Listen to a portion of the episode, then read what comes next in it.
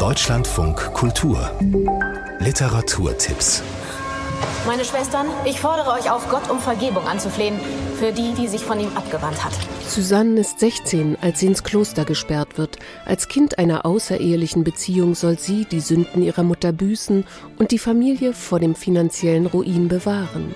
Der Denis Diderot-Roman Die Nonne beschreibt den Leidensweg und den Widerstand der jungen Frau. 1786 wurde der Roman posthum veröffentlicht. Zu Ditrots Lebzeiten war das zu riskant. Eine Arte-Dokumentation erzählt die Entstehungsgeschichte die Rezeption des Romans.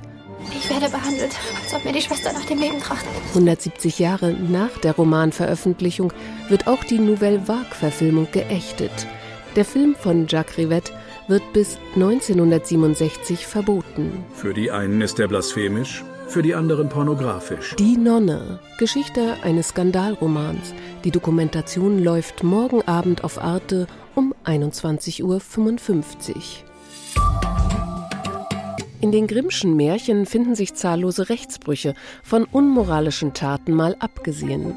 Eine Ausstellung in Kassel nimmt die Geschichten juristisch unter die Lupe. Ein Beispiel.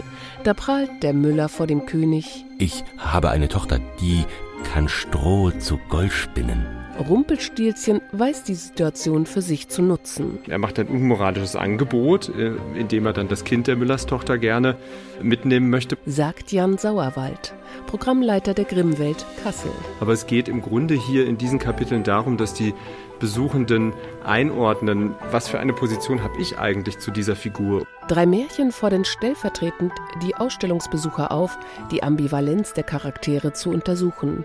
Gut und Böse, Recht und Unrecht, Akte Rumpelstilzchen, eine Spurensuche in Märchen und Recht, die Sonderausstellung der Grimmwelt Kassel bis zum 14. April.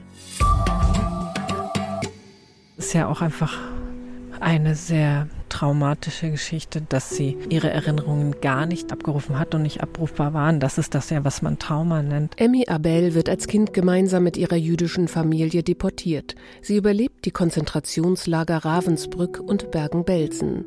In Die Farbe der Erinnerung erzählt Barbara Jelin die Lebensgeschichte der jüdischen Frau. Heute Abend stellt die Comiczeichnerin ihre Graphic Novel in Berlin vor. Barbara Jelin. Emmy Abel sagt selbst, meine frühesten Erinnerungen sind Bilder. In unzähligen Gesprächen und Mails haben die Frauen gemeinsam die Geschichte entwickelt. Sie haben gesprochen über diese sehr furchtbare Szene, wo ihre Mutter stirbt und sie ist dabei. Das Medium Comic hilft, solche Erinnerungen zu erzählen. Ich kann schwarze Panels haben, die wirklich ein Vergessen oder auch ein Trauma zeigen können. Die Farbe der Erinnerung, Lesung und Gespräch mit Barbara Jelin heute Abend um 19 Uhr im Literaturhaus Berlin.